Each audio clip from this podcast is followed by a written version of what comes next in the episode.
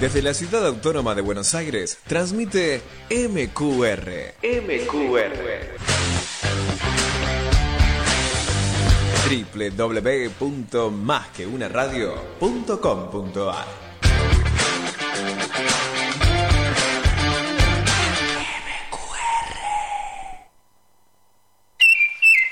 Bienvenidos a Jackson en el aire. Aventura de amor y coraje, solo hay que cerrar los ojos y echarse a volar.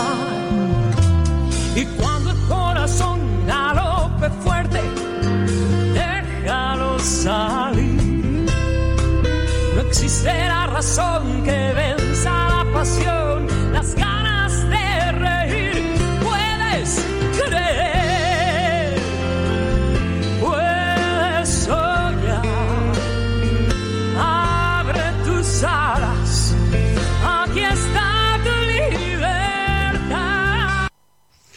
Y comenzamos un nuevo programa de Hudson en el aire. Bienvenidos, bienvenidos a este nuevo espacio. Ustedes saben que Hudson en el aire le transmite todas las novedades del Parque Ecológico y Cultural Guillermo Enrique Hudson o eh, William Henry Hudson o Guillermo Enrique Hudson. Hudson tiene voz. Hudson tiene voz. Hudson tiene voz. Hudson tiene voz.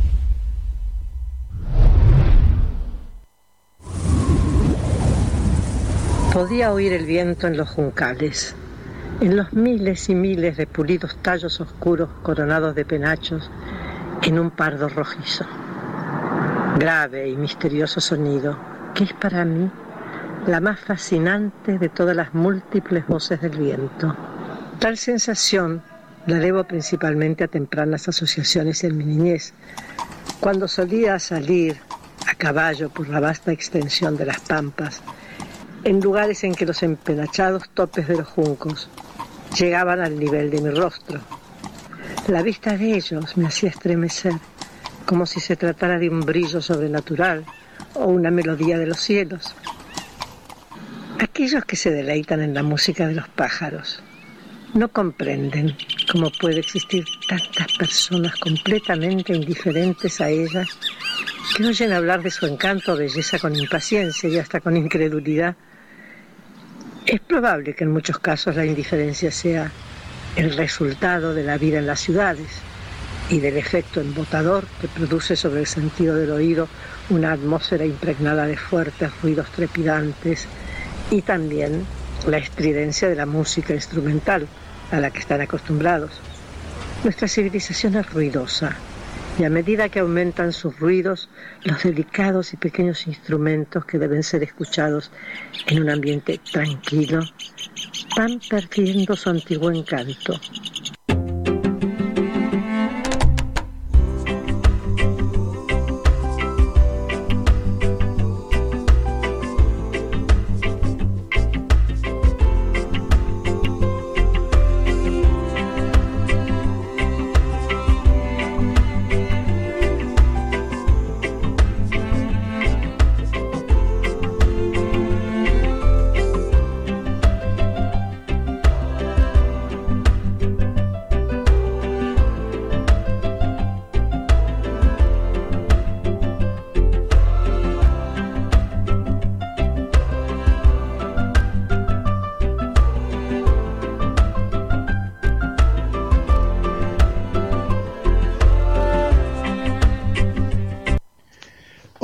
29 de abril, es el Día del Animal.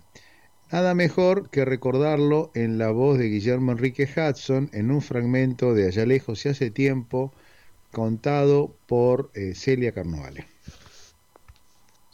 Hola a todos.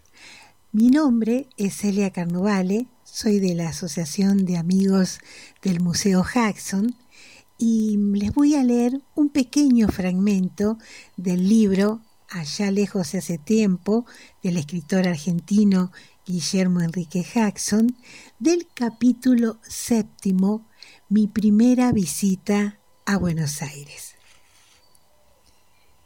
Un día me tocó presenciar un extraño episodio junto a la ribera. Era ya bastante tarde y la playa estaba desierta. Los carreros, los pescadores, los boteros, todos se habían ido. Solo yo vagabundeaba entre las rocas. La marea estaba subiendo, las olas crecían. La novedad de aquel espectáculo, la frescura del aire y la alegría que me embargaba me retenían allí, sobre una de las toscas más salientes.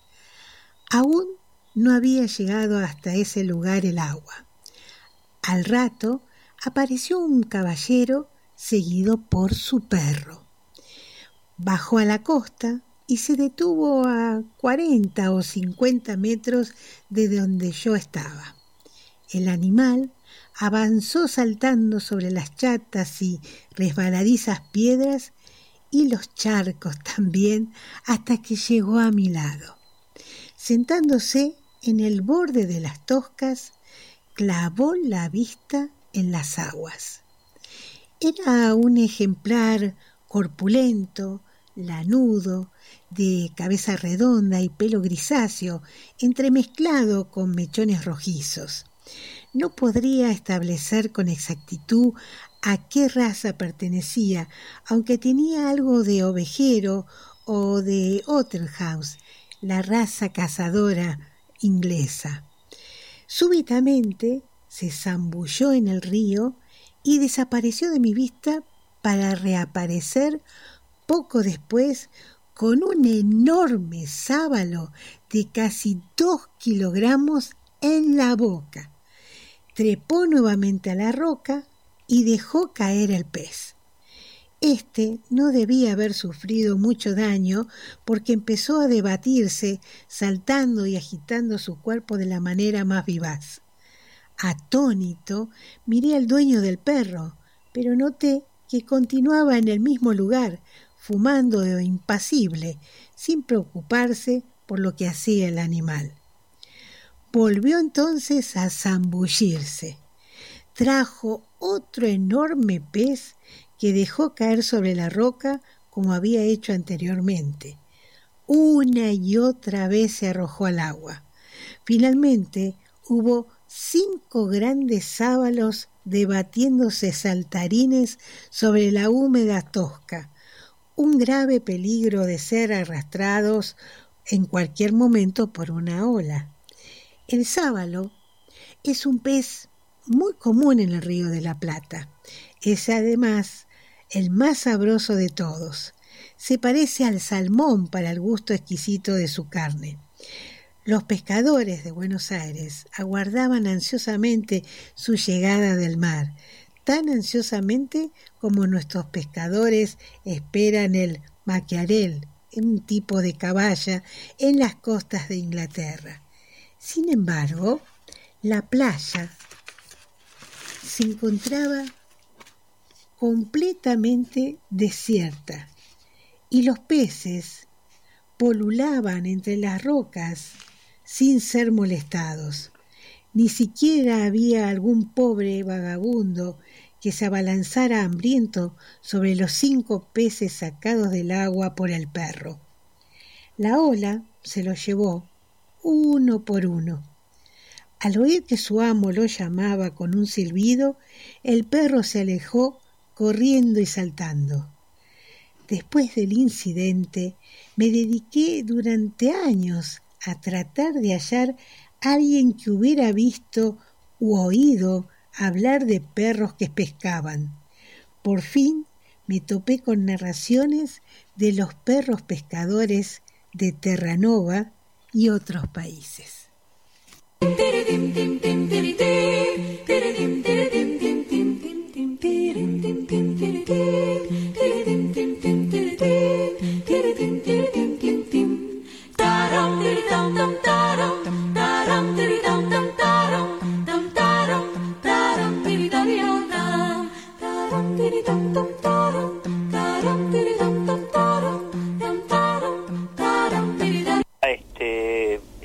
Contar distintos aspectos de Hudson, ¿no? Eh, Uno era quién era él, que era lo más importante porque tiene el nombre de, un, de una localidad y a pesar de que tiene el nombre de localidad, mucha gente no sabe ni quién es, ni qué hizo.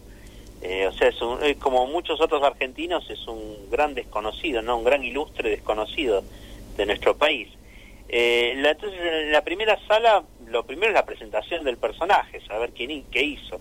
La segunda sala es eh, reflejar un poco su pasión, que fueron las aves, y, su obra, que fueron los libros. Las dos cosas son importantes en la vida de él, ¿no? las aves y los libros son eh, elementos fundamentales de su historia. Y la tercera sala es un poco su herencia, es que los eh, todas las cosas que están haciendo ustedes, ¿no? Eh, con el parque, la fiesta de la frutilla, la fiesta de la Pachamama, si, que cosas que hoy Hudson si viviera seguramente él también haría, o sea, él, tendría ese espíritu de, de ecologista, pero también con una visión cultural y con una visión social importante como la que se le da en el parque. Entonces, bueno, a partir de esas tres salas, poder contar y poder reflejar eh, la vida y la obra de este, de este personaje que es divino. Hay una frase que se nos ocurrió en el medio que yo sé que, que ahí a ustedes también les gusta, ¿no? Que es eh, esta frase que nosotros pedimos a la gente que no se muera sin leer a Hudson. Sí, sí, la he leído, me ha resultado bastante importante la frase. Sí, le pedimos por favor a la gente entonces que no se mueran si leer a Hudson porque leerlo es una cuestión de, placer, pero además es, muy enriquecedor para la vida, ¿no? Eh, ¿no? No por casualidad los japoneses lo leen en la escuela primaria, casi en forma obligatoria, se lee mucho en Inglaterra, ¿viste? y acá eh, lamentablemente no, no, no lo conocen, no, no, le dan, no le dan bolilla. ¿Qué, ¿Qué rescataría de Hudson como síntesis?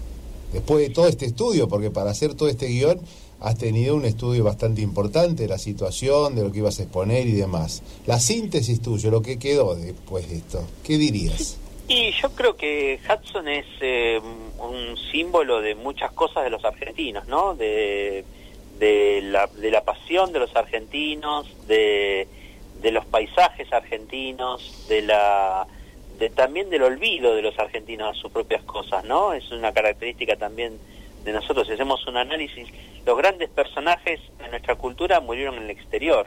Nuestra cultura es nuestra historia, de los dos lados. Verdad, sí, correcto, murieron, murieron en el exterior y no es casual eso, eso tiene también que ver con cómo nos manejamos nosotros este, con, con, nuestra, con nuestros afectos y con nuestras pasiones. Y bueno, Hudson no escapa a eso, ¿no? Es, es un, en, todo en, todas esas características es como un prototipo de personaje que, que cumple lo, el signo de ser argentino, ¿no? Y de, y de no ser reconocido en su tierra. Eh, bueno, me parece que, que, que, ese es un personaje muy, muy lindo. Eh, también es impresionante, una de las cosas que me sorprendió fue cómo, cómo influyó en un montón de personas de la cultura, ¿no? Cuando empecé a ver eh, desde, Borges hasta Rabindranath Tagore, eh, Horacio Quiroga, un montón lo, lo mencionan, hablan de René Favaloro, nos comimos a René Favaloro en el guion, pero vamos, A, vamos a poner algún algún video de él en algún momento. O sea, eh, Mercedes Sosa, como muchos personajes de nuestra cultura, de nuestra vida, lo, lo mencionan a, a, Hudson y lo, y lo tienen como marco de referencia ¿no? de, su, de su historia. Eso me llamó mucho la atención, era algo que antes de empezar esto no, no sabía. Hoy primero del segundo del año Mientras esta mujer rompe el espacio, preguntarse al fin para mirarte toda en el silencio y de perfil. Sus manos como escenario para existir.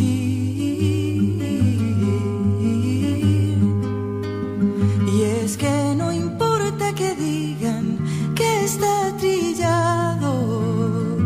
Hablar de amor que maldigan si no han probado la noche en sus brazos de sol. Y es que no importa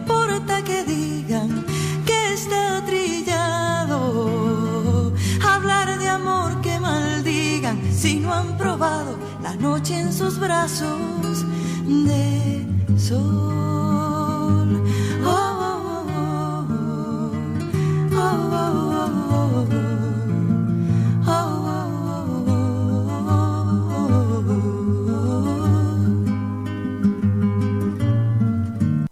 esta semana comienza la Feria del Libro Internacional de Buenos Aires, esta vez en forma presencial. Y nuestra querida amiga Nilda Mercedes Rodríguez nos recomendó un libro muy, muy especial que luego de escucharla pasará a ser también para ustedes un libro para buscar, hojearlo y consultar. Hace poco me compré un libro precioso, se llama Hana Kotoba, El lenguaje de las flores. Es un pequeño diccionario japonés para cosas sin nombre, recopilado por Alex Blair de la editorial Satori. En la introducción dice, es extraño cuando descubrimos que una palabra de otro idioma expresa de manera escueta una imagen o una sensación para la que nosotros necesitamos muchas palabras.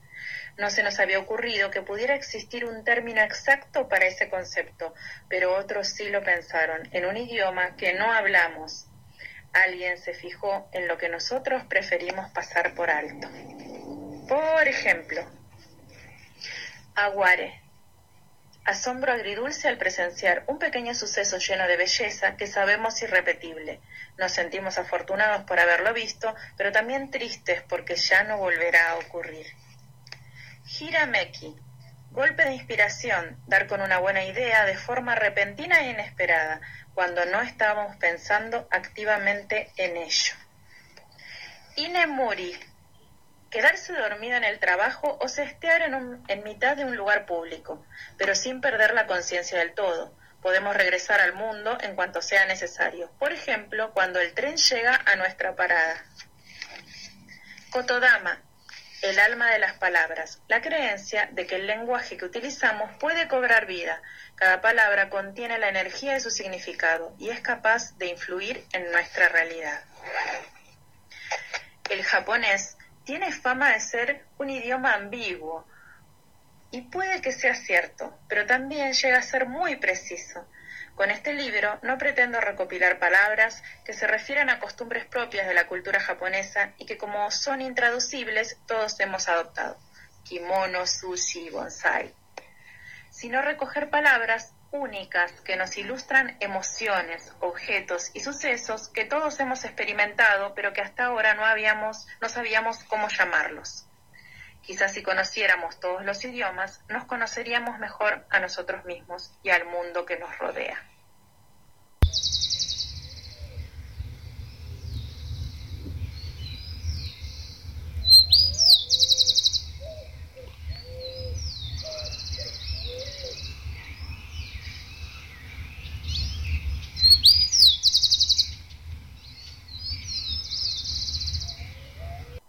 El fin de estuvo la Fundación Azara y empezaron a hacer una prueba de extracción de lirio amarillo, que es una exótica muy invasiva y que ha, ha cubierto prácticamente eh, todo el cauce del arroyo.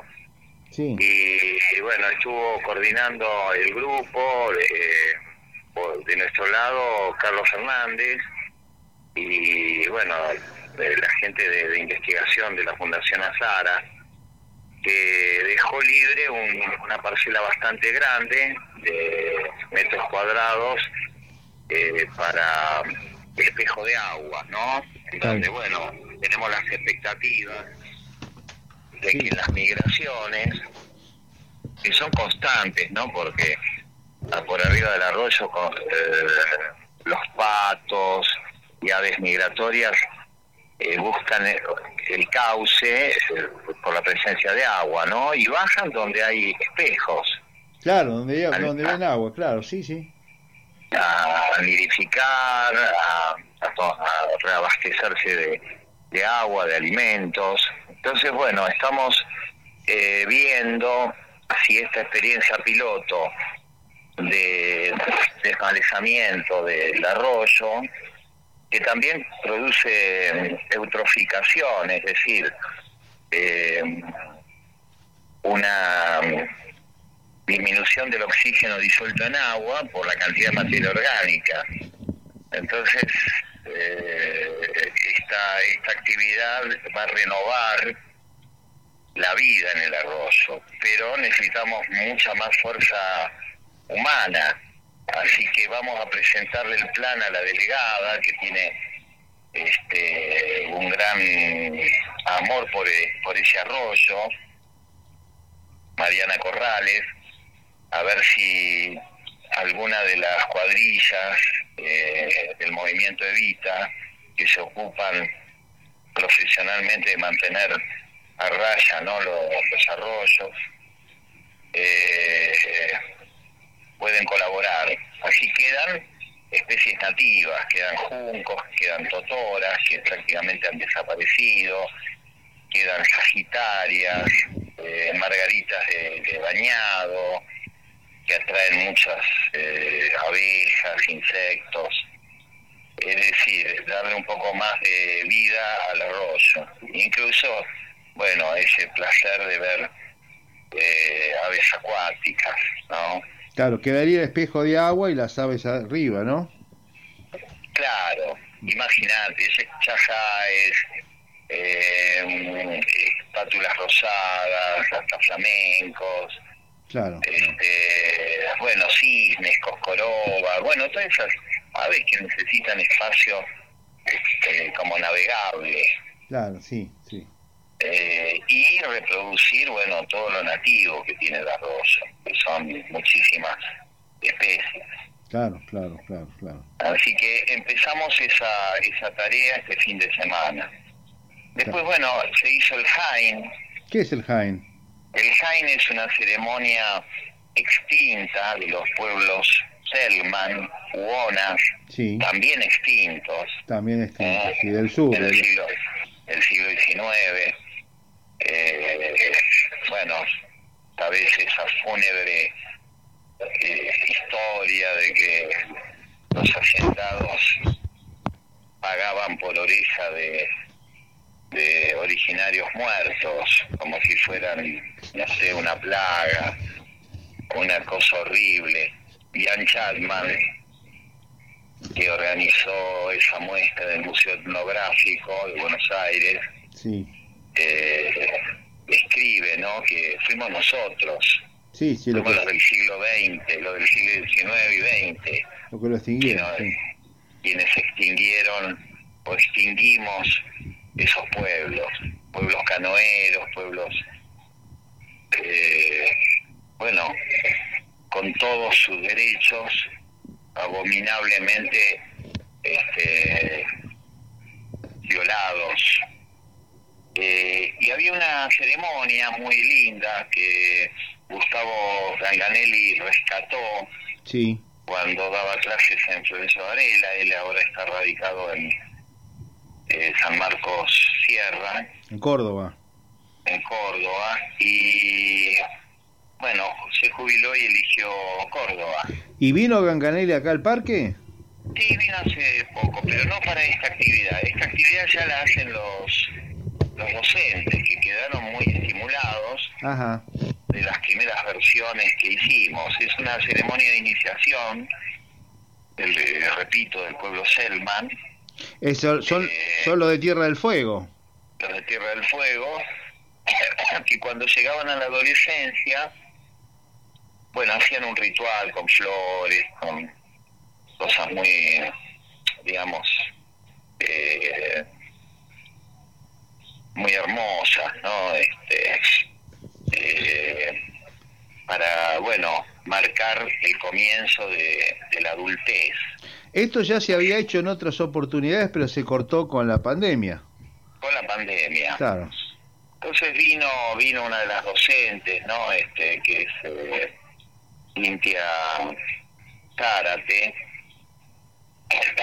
vino con muchos chicos, armaron una, una especie de recinto, como si fuera una cabaña con ramas.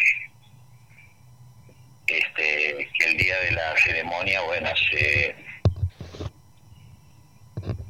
ornamenta con plantas para que dé, eh, digamos, el ambiente que hoy se recuerda por testimonios escritos, descripciones orales. Claro. Porque lamentablemente no, no se puede reproducir como la Pachamama, que tiene absoluta vigencia en los pueblos del noroeste. Claro, sí, yo he visto algunas fotos que me mandó incluso Ganganelli, me mandó algunas fotos de cómo habían la cantidad de gente que había, muchos chicos, estaban varios varios colegios me parece que eran, ¿no?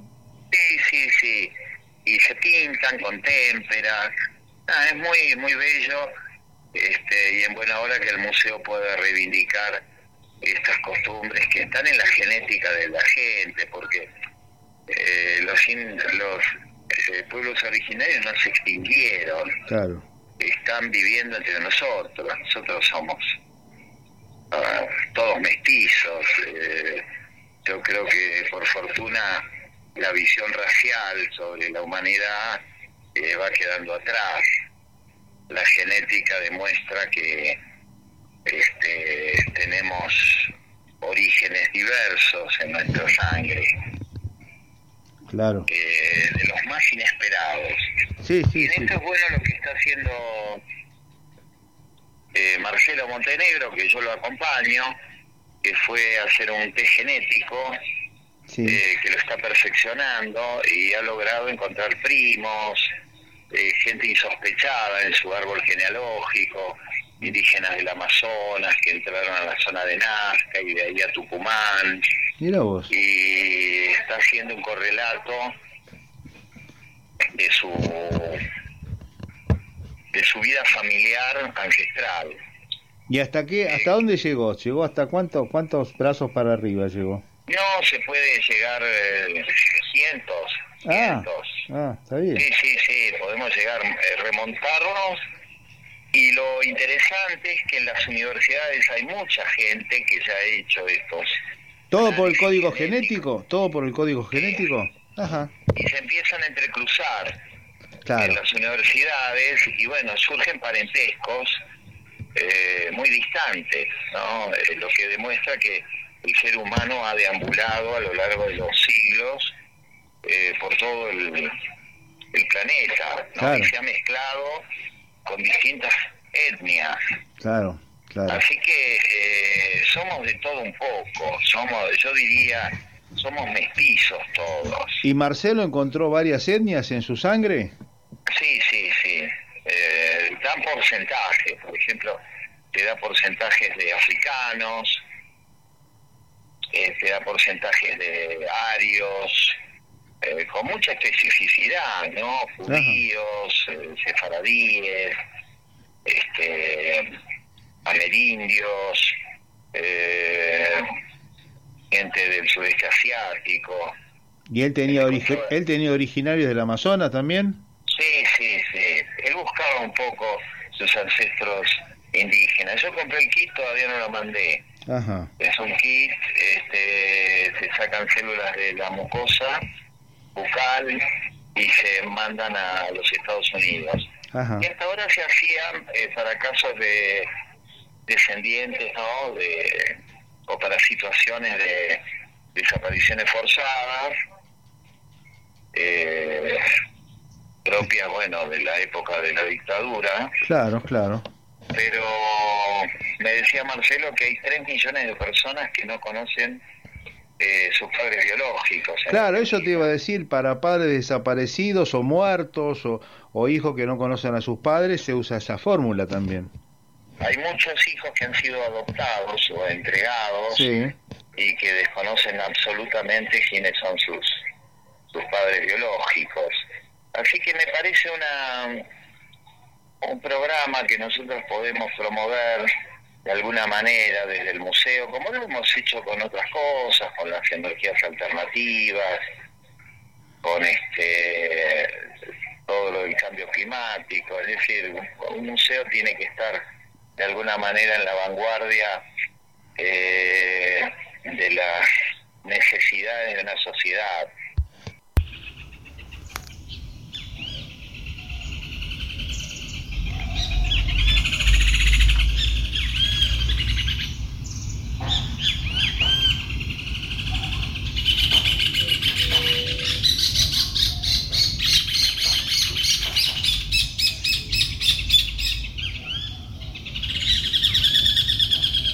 Día del Animal Animal.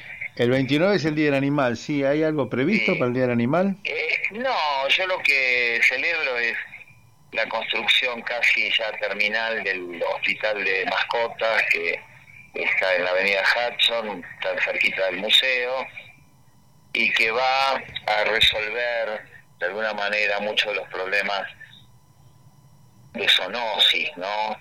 ¿A, Eh, a cuántas cuadras de, a cuántas cuadras de la entrada del museo estaría aproximadamente?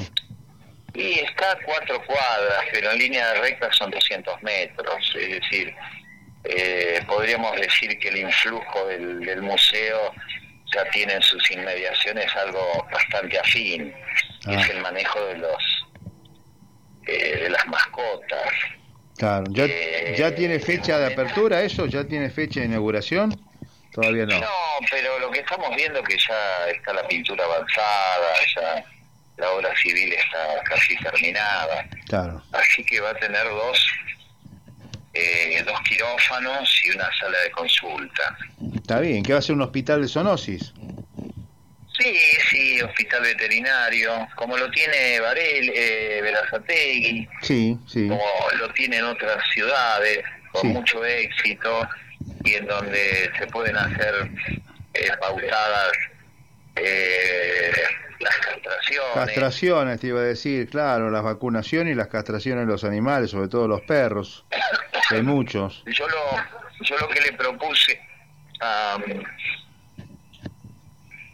este ay se me fue el se me fue el nombre de nuestra amiga eh, la bisnieta de Paul Ah. Brusac Marta, Marta. Marta Marta Marta Paul Brusac es eh, eh, artista plástica Sí, y le, le- le pedí, ¿no? Como otros colegas, ¿no? Si se animaba a hacer algún tipo de modelo de escultura de, de alguna mascota, un perro, un gato, o un Sí. perro y un gato, que a mi juicio han sido héroes de la pandemia porque la gente se, se abrazó a los animales eh, en estos periodos de aislamiento claro. y han cumplido una función importante. Es decir, la mascota al lado del dueño, eh, desconozco si hay un lazo más fuerte que ese, una amistad más desinteresada que eh, una persona con su perro o su gato. No, ha sido importantísimo en la época de, de- clausura, cuando la gente estaba encerrada en su casa.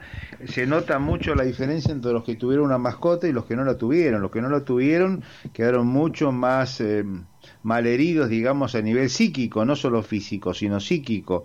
En cambio, los que tuvieron una mascota, bueno, desviaron todas sus sus inquietudes por la mascota que de alguna forma lo salvó, incluso tuvieron que salir a sacar su perro, a dar la vuelta al perro y también les vino bien y de alguna forma eso les ha curado un poco todo el espanto de estar encerrado, ¿no? El espanto de estar en cuarentena. Eh, sí, esa transferencia que se hace entre amo y, y mascota, sea lo que sea, ¿no? Porque, bueno, eh, los mastines son perros de, de guardia, ¿no? Uno no puede esperar que cuando se llega a una casa, este, a veces el perro lo recibe eh, no tan simpático, ¿no? Bueno, pero cumple su función de guardián. Te puedo asegurar con un mastín, familia. con un mastín es más seguro la casa de alguna forma, porque hay que hay que pasar arriba del mastín o, o matarlo o hacerle algo, no es tan sencillo, es una forma más de guardia. Defiende la casa. Defiende Y la casa, el territorio. pastores- los pastores son perros amigables que han colaborado también con el hombre de otra manera, con el ganado. Y los perros de compañía, ¿no? Los falderos, como el caniche, Claro, caniche, que son tan encantadores, que se han incorporado a la casa, ¿no? claro. no es no, no es eh, es impensable un lugar una en donde un caniche no esté arriba de un sillón y empieza a haber ya bares y, y servicios no como las líneas aéreas que son eh, amigables con las mascotas Claro, claro, claro. es decir, la gente puede viajar con sus mascotas, cosas que antes era impensable. Eh, así que bueno, el Día del Animal no tenemos nada en especial, pero me parece que es bueno recordarlas, eh, porque bueno, viven poco, ¿no? Comparado con los seres humanos, pero en ese poco tiempo de vida, que a veces no supera los 15 años, este, son muy afectuosos, ¿no? Cuidadores de, de, de esa ternura que, bueno, fue tan importante en este periodo, a mi juicio, ¿no? Sí, comparto, comparto plenamente. Eh, Pequeña luz me vas aclarando, con tu fulgor me voy despertando, pequeña luz que vas dibujando, con tu rayito me voy templando, pequeña luz, pequeña luz, vuela a mi lado. En su fueguito viajo, en sus brazos y avivando la llama. Me va recuperando. De nube en nube vamos, nimbos atravesamos, cirros que sueltan olas inmenso lago. Pequeña luz me vas aclarando, con tu fulgor me voy despertando, pequeña luz que vas dibujando, con tu rayito me voy templando, pequeña luz, pequeña luz, vuela a mi lado.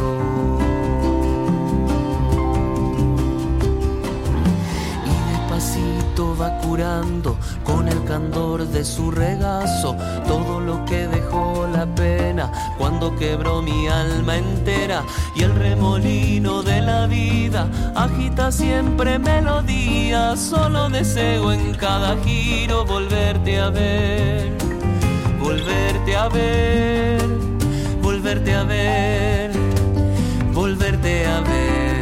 pequeña luz me vas aclarando, con tu fulgor me voy despertando, pequeña luz que vas dibujando, con tu rayito me voy templando, pequeña luz, pequeña luz, vuela a mi lado. En el museo en este momento ahora hay tres perros. ¿Cómo? En el museo ahora hay tres perros. Sí, llegamos a tener 15. Por eso decía, había mucho más. Claro, lo que da como pauta que hay una política de castración que ha dado resultados. Eh, no se ven tantos perros callejeros. Sí, sí es bueno eso, sí, Esto es una realidad. sí. Eh, así que, bueno, una, una buena noticia, que también tiene que ver con, con una economía de la que nos quejamos mucho, pero que tiene sus eh, emergentes positivos, porque eh, si no hay tantos perros en la calle es porque la gente no se desprende de los perros al no poder alimentarlos. Sí, sí. Eh, así que no sé si habrá riqueza en el país, pero mínimamente hay una mejor distribución Sí, sí. eh, de los recursos, porque, bueno, no se ven cosas que se vieron en otra época, ¿no? Y que se siguen viendo incluso en esta época en otros países. Hay lugares donde hay perros callejeros por una cuestión de hambre, simplemente de, de miseria.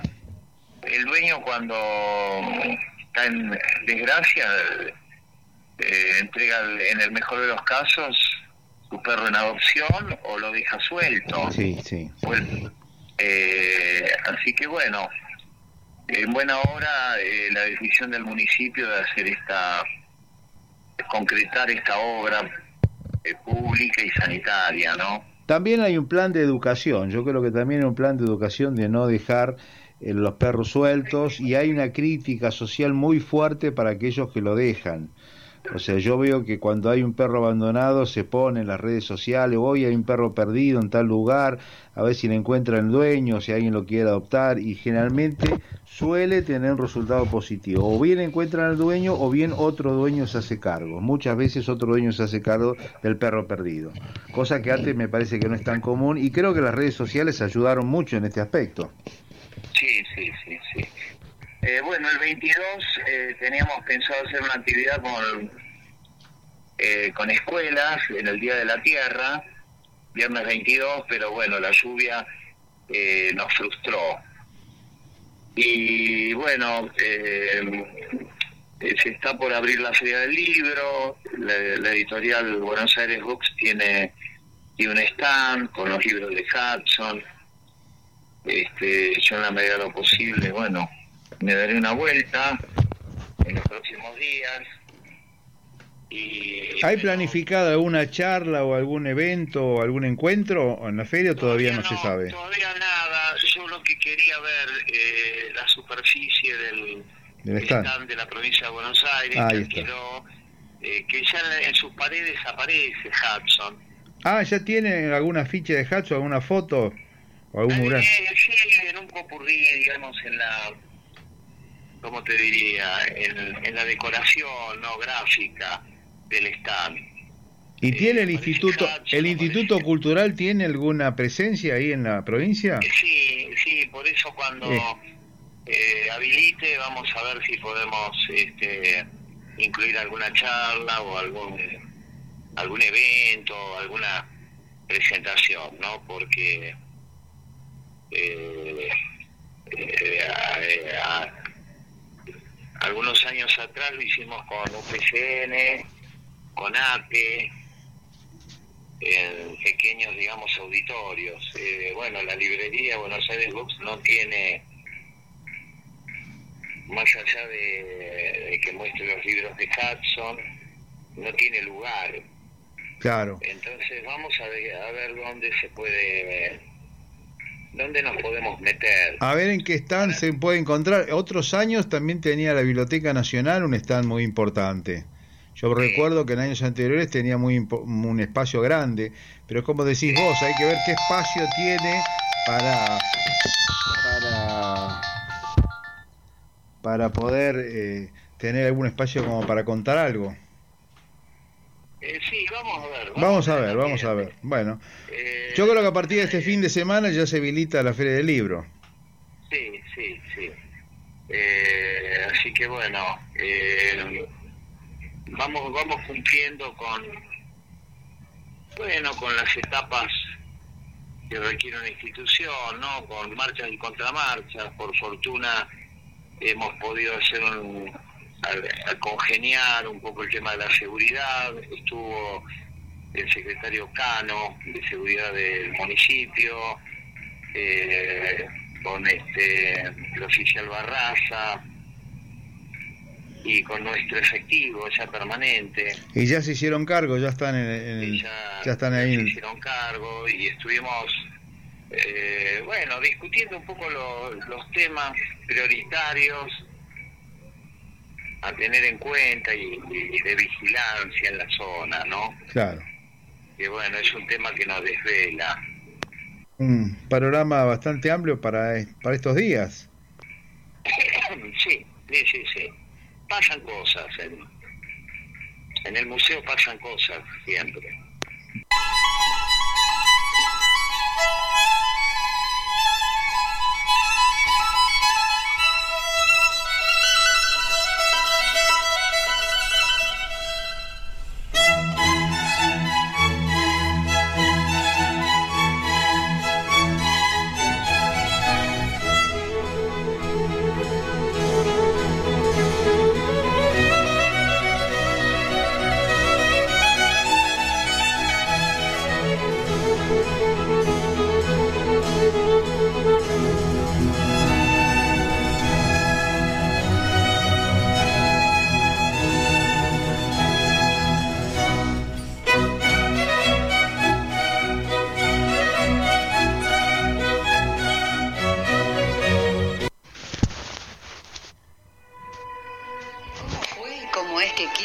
Constituyó en un partido de profundo impulso en la zona una historia de más de tres siglos.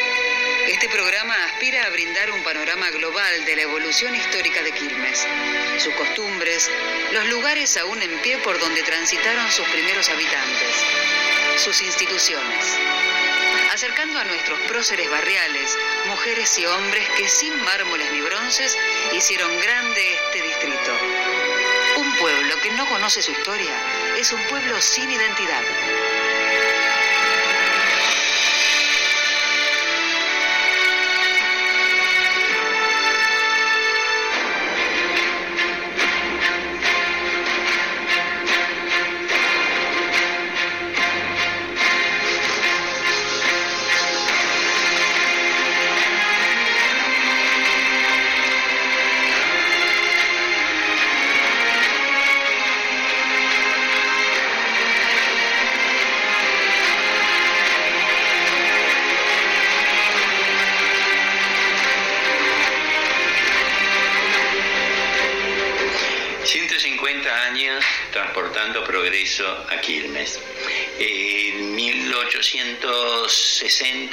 El ingeniero William Wheelwright adquiere una concesión a una compañía anglo-francesa eh, formada por Capri Lelier y resuelve apoyar la iniciativa que Quilmes tenía de eh, lograr extender la línea del ferrocarril desde Buenos Aires a Ensenada. Acompañar esa idea que ya venía gestando William Wheelwright cuando hizo un recorrido en barco ah, con autoridades del gobierno nacional, en ese momento era presidente Sarmiento, hasta Ensenada para mostrar qué importancia tenía ese puerto para el comercio fluvial.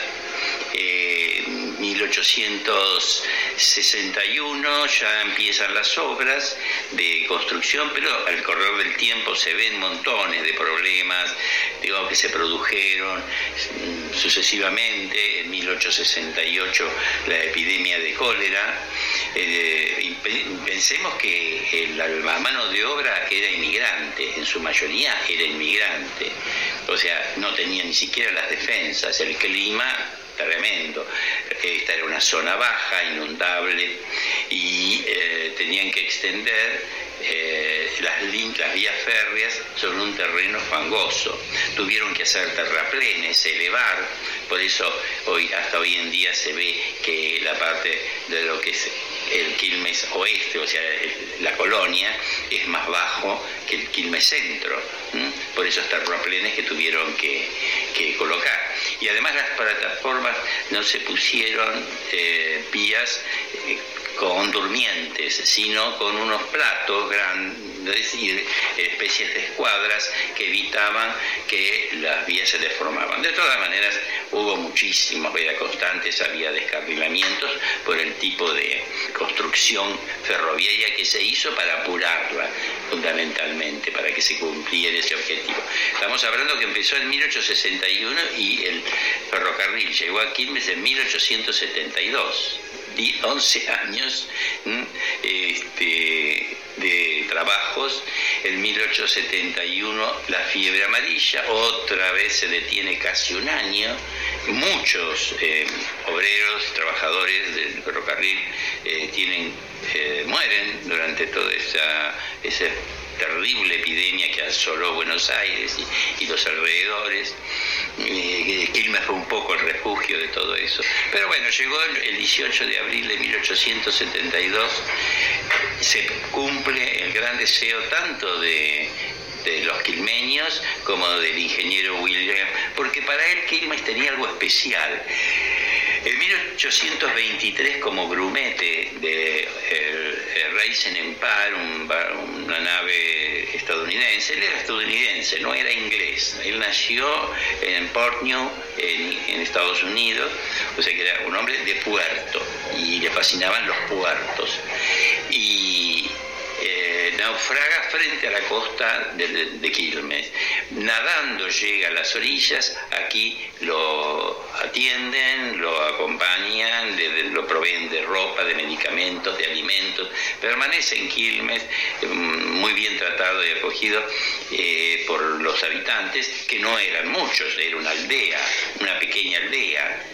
Pensemos que hacia, en 1818 recién se había trazado el casco urbano, mm, o sea, eran cinco años apenas que se había trazado la urbanización del pueblo naciente, era una aldehuela perdida al sur de la gran ciudad.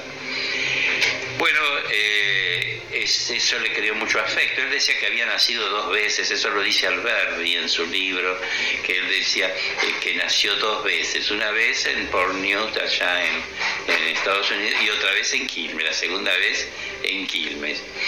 Y siempre quedó muy eh, ligado afectuosamente hacia, ese, hacia este poblado. Entonces cuando las empresas que yo mencioné anteriormente fracasaban, la corporación municipal eh, manda a José Antonio Wilde a que lo entreviste. Eh, hablaba perfectamente inglés, hijo de, inglés argentino, pero hijo de ingleses, y eh, logra convencerlo de que adquiere la concesión de esta empresa que había fracasado. Ya él había construido el ferrocarril central que unía Rosario con Córdoba. Así que llega el 18 de abril de 1872 y eh, ya se asoma el humo de la locomotora que se aproximaba a Quilmes, donde todo el pueblo, el pequeño pueblo de Quilmes, todavía era un pueblo, lo estaba recibiendo. Pues sabes que eh, una de las cosas que se han descubierto últimamente, que fue el investigador Alejandro Gibaud, que la primera parada antes de Quilmes fue Bernal. ¿no? O sea que antes de llegar a Quilmes ya había parado esa formación ferroviaria en Bernal. Ese es un dato que obtuvo por el periódico El Estándar, donde se hizo una primera promoción, ¿no? donde decía en tal fecha se va a lanzar la primera formación ferroviaria que va a llegar hasta Ensenada, y pone como estación, ya estaba Bernal. En Bernal, por supuesto, era una parada, era no era una estación. En Quilmes había una estación, preestación o protoestación, porque no, no estaba el edificio eh, eh, greco-italiano que tenemos hoy en día todo Quilmes lo recibe. es un recibimiento muy importante, estaba toda la, corporación municipal. Lo que hoy, la corporación municipal es lo que hoy llamamos el, Honorable Consejo Deliberante. Eh, el que habla primero es el, doctor Wilde, ya que era su traductor. Él eh, saluda a la población y agradece y recuerda en esa primera eh, charla que tiene eh, Wilray con el pueblo de Quilmes ahí reunido, recuerda esa eh, aventura que tuvo en 1823 cuando naufraga frente a las costas de Quilmes y el afecto que sentía por este pueblo. Mm, era, según él, su segunda ciudad natal. Al año siguiente, en 1873, en Inglaterra, visitando a su hijo eh, que vivía ahí en Londres, eh, William Willard muere. Entonces, eh, la corporación municipal proyecta hacer una plaza que lleve el nombre del ingeniero Wheelwright y le compra una hectárea a cuando yo digo una hectárea me refiero a las hectáreas de la época de ese momento. Recordemos que Quilmes está trazado en varas, no son 100 metros por 100 metros, eh, es la medida de la vara. Y compra a Martín Cristoforetti, que era el dueño de la tierra donde está la estación de Quilmes, y ahí se, crea la plaza William Wheelwright, que lleva ese nombre desde 1873 hasta 1958 en que le cambian el nombre y le ponen Hipólito Yrigoyen.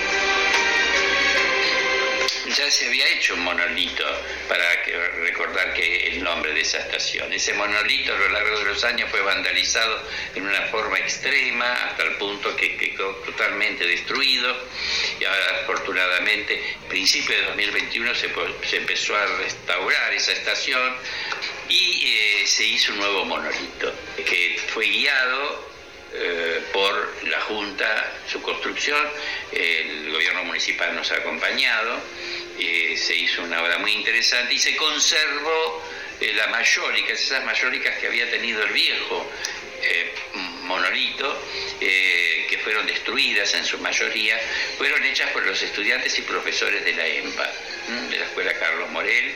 Mi pedido en ese momento fue que eh, se hiciera una mayólica que recordara las frases de William Wilray, que era la que estaba, la frase que él eh, dijo eh, en, su arribo a Quilmes con su primer ferrocarril, y se, se ha hecho eso también, como se pueden ver en las imágenes.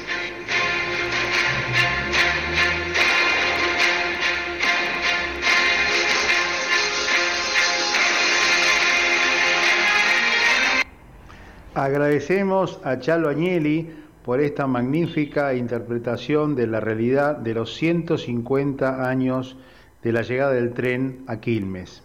Y recordemos que Guillermo Enrique Hudson se va del país en 1874. Quiere decir que la llegada del tren a Quilmes es anterior a la partida de Guillermo Enrique Hudson. Y esto ha sido todo por hoy. Nos despedimos hasta la próxima semana. Quien les habla, Atilio Alfredo Martínez, esperará encontrarlos el próximo jueves a la misma hora y en el mismo lugar. Chao, hasta la próxima. Todavía no me fui, sin embargo ya no estoy aquí. Esta es la primera vez que los miedos no me están comiendo. Pongo en riesgo mi destino porque ya debo partir hacia otra ruta.